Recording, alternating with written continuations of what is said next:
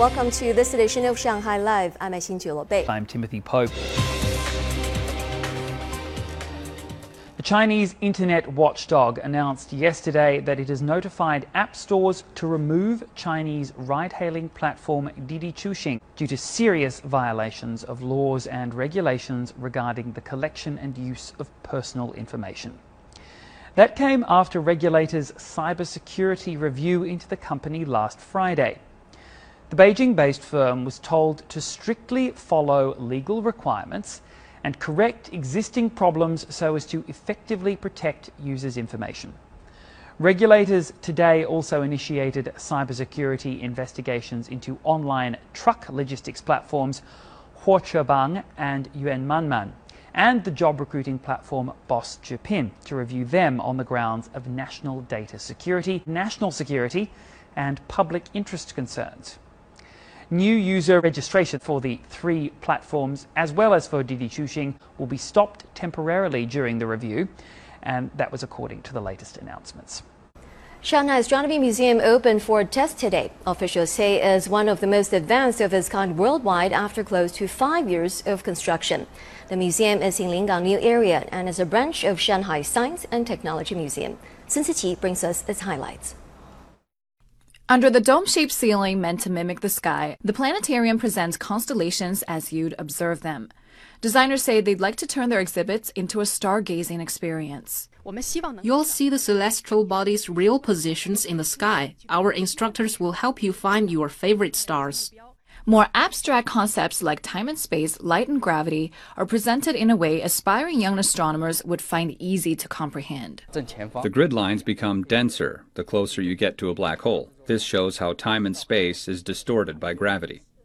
Also discovers 70 meteorite samples as well as a 1729 copy of Sir Isaac Newton's The Mathematical Principles of Natural Philosophy. The space exploration section includes models of Chang'e 5, Zhurong Martian rover, and the core module of China's space station. In here, you'll find what astronauts eat, how they heat and preserve their food, and where they sleep. The museum will open on July 18th. It'll host special events from time to time on the latest astronomical findings. Shanghai Live. For a while, it seemed as though Chinese tech companies and IPOs in the US market had slowed from a flood to a trickle, but the momentum has been returning, and investors there have so far been warming up to the Chinese tech scene. Ying has more. Chinese technology companies are flocking to the US for IPOs once again. More than 30 Chinese tech companies raised more than $10 billion on Wall Street in the first half of the year, and another 30 or more are expected in the next six months. Many of these companies received early funding in their early stages from US dollar investors or from uh, US dollar private equity funds. These private equity funds are seeking an exit, and that exit will be better expressed um, if these companies go public in the US. The boom of Chinese tech IPOs in the US is driven by a desire to tap the deep pools of liquidity available there. Shou says many Chinese tech firms have managed to secure relatively elevated valuations in the US market.